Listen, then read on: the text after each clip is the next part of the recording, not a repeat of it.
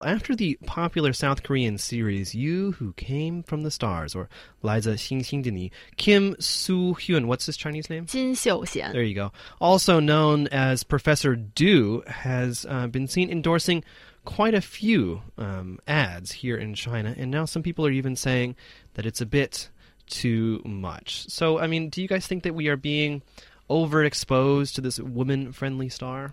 Well, it just shows how popular he is, I think. And uh, from last year to this year, actually, Jin Xiuxian has had uh, 35 commercials already. So it's pretty hard to escape from him in China these days.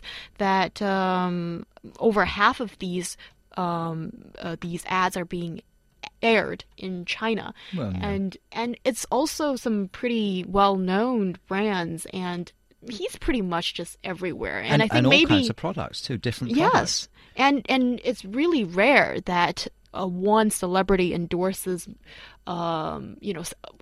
A couple of a similar product, and he's actually endorsed five drinks.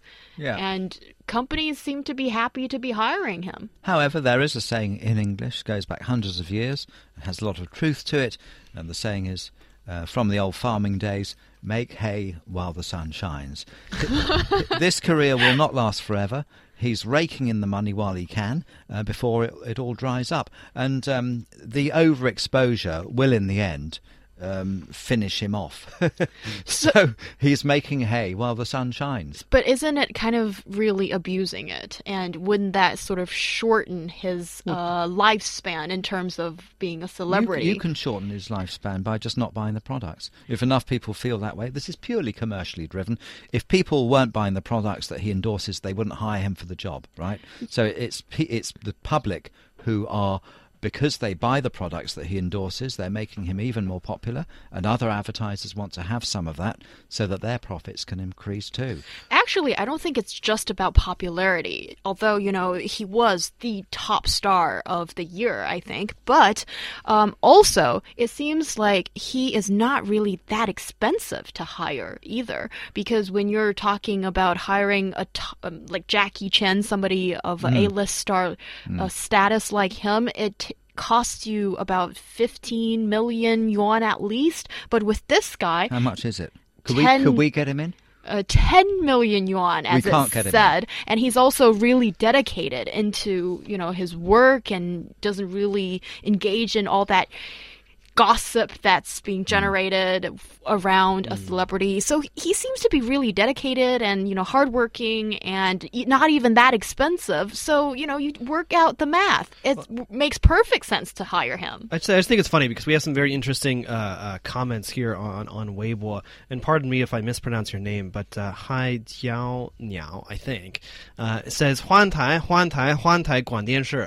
So basically, okay not not about us right no, no, Oh. about about uh, Kim Kim Soo Soo Hyun, Hyun. about Okay. Professor, Professor Du. So obviously, this person is actually quite uh, fed up. Another one, and unfortunately, my Chinese is not good enough to read your name, but um, this person says that uh, actually they think that he is quite. Well, he's not very good looking. Uh, he uh, they they think that uh, it's not as good looking as Lee Li Minhao Lee Min Hao, another, Yeah, another- Korean star. who Yeah. clearly doesn't have as good an agent uh, as as this guy, you know. So, you know, uh, he's a he's a lad uh, making his way in the world of showbiz, doing extremely well. I think there could be a lot of jealousy involved um, from from certain people in the uh, media who are criticising him uh, because they're not as successful. So you're not jealous, Mark? Me, I'm not. I, I see people like him as something to aspire to, really. If he can do it, maybe one day so can I. That's how I Well, see I- it. I just- Instead I- of being jealous and wishing he wasn't doing it, I think, well, he has shown what can be done. I just Yeah. I just think it's interesting though because I mean you know we're not having this debate when Jay Chou and his his image is plastered all over the place. I mean he's he's sponsored like ten different he was endorsed like ten different products over the last five years, mm. or with Yao Chen, or with you know that other singer from from Taiwan who's always doing the instant noodles. But then suddenly we have a Korean dude who who is all over the place and perhaps a bit too much. I- but I- that's when people start complaining. No, I don't think it's about that. I think it's about he is just too overly exposed in a very short time span. And when Jay Chou was super popular, there was some discussion about why is his not so pretty face all over the place all the time. But here, I think um, yes, it's just we're getting too much of him. Yeah. Although you know he is kind of nice to look You know at. what? I, this is my prediction. Uh, this year we say Kim Soo. Next year we say Kim Who. Exactly, and and also ask for more uh, Li Gong and uh, uh, Li Bingbing and Yao Chen. They're all very pretty.